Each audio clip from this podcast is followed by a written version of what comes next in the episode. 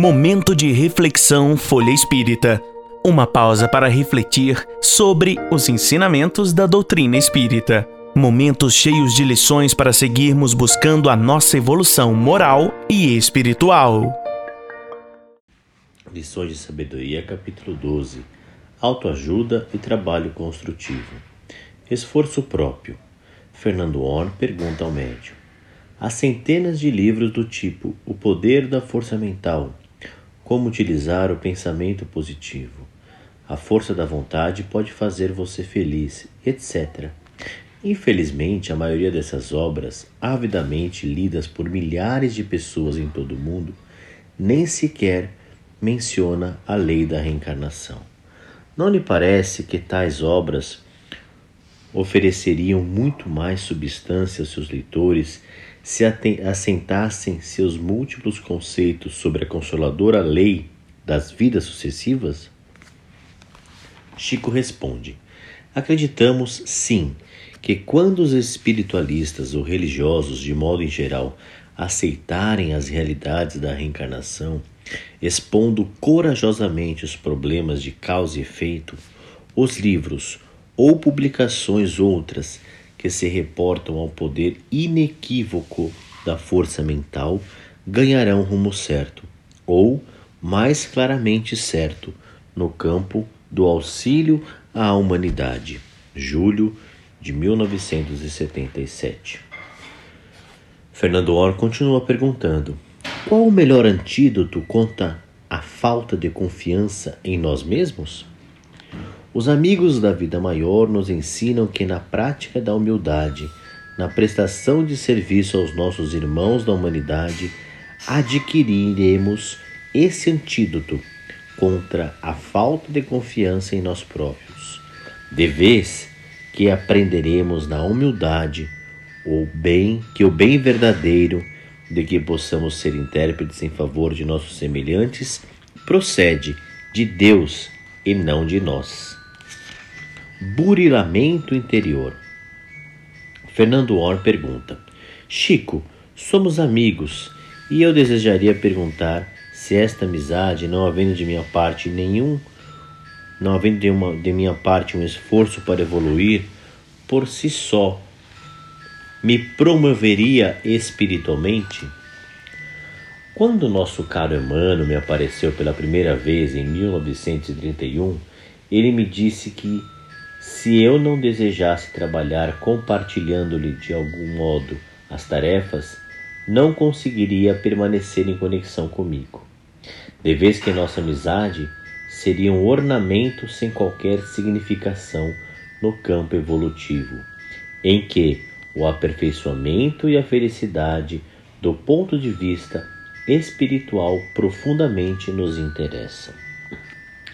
Fernando Or continua perguntando ao negar o Cristo pela terceira vez, o apóstolo Pedro passava pelo nevoeiro de uma fraqueza momentânea, ou a negação simboliza a luta de seu espírito pelo alto burilamento?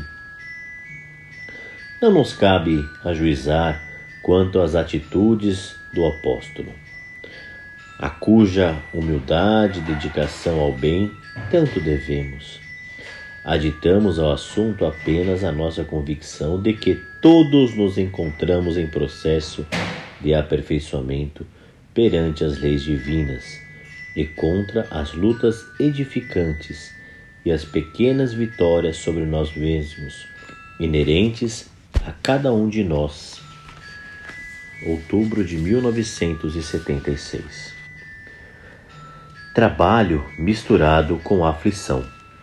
Fernando Orr pergunta: Às vezes me parece que nós, na sociedade atual, trabalhamos em ritmo frenético, transformando o trabalho num fim em si mesmo. Entende você que esse acúmulo de tarefas e responsabilidades está de acordo com a evolução em Deus ou simplesmente de excesso de zelo nosso, uma espécie de desvio ou escapismo concebido por nós próprios? Caro Fernando, conforme o nosso abnegado Emmanuel afirma, sempre cremos que Deus cria a vida e o homem cria a existência que se lhe faz particular dentro da própria vida. Em matéria de trabalho misturado com a aflição que nos caracteriza hoje as experiências na Terra, apesar de reconhecermos a irreversibilidade do progresso, admitimos que o assunto pertence a nós mesmos, ao gênero e ambiente de vivências escolhidos, escolhidas por nós.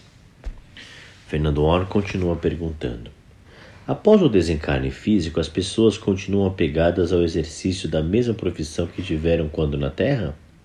Citamos três casos: Érico Veríssimo na literatura, Di Cavalcante nas artes plásticas e Vila Lobos na música. Tanto toda profissão que se integra no bem da comunidade é uma oportunidade de aperfeiçoar os dons divinos que brilham potencialmente em todas as criaturas. Creio que, além da morte física, todos encontraremos múltiplos interesses pela nossa própria evolução fora da Terra. Mas, em comunicando na Terra, em nos comunicando na Terra que deixamos na retaguarda, não seríamos identificados por amigos e contemporâneos se nos mostrássemos indiferentes ou totalmente esquecidos do trabalho profissional respeitável e digno, em que marcamos a nossa passagem e a nossa existência entre os homens. Junho de 1977. Força mental no rumo certo.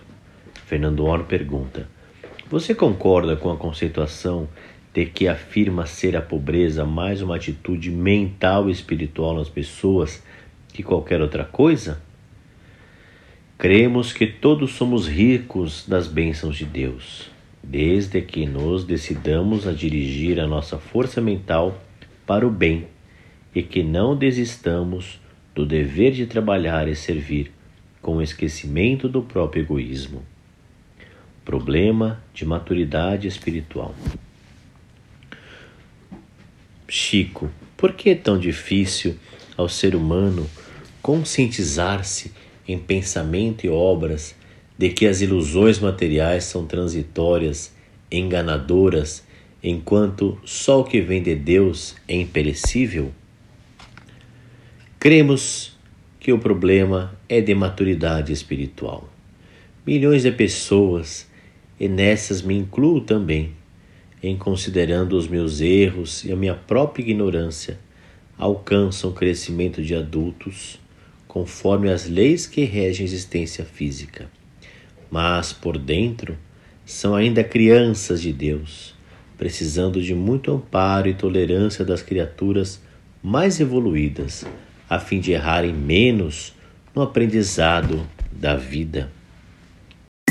Conheça também o jornal Folha Espírita e os livros e e-books da FE Editora.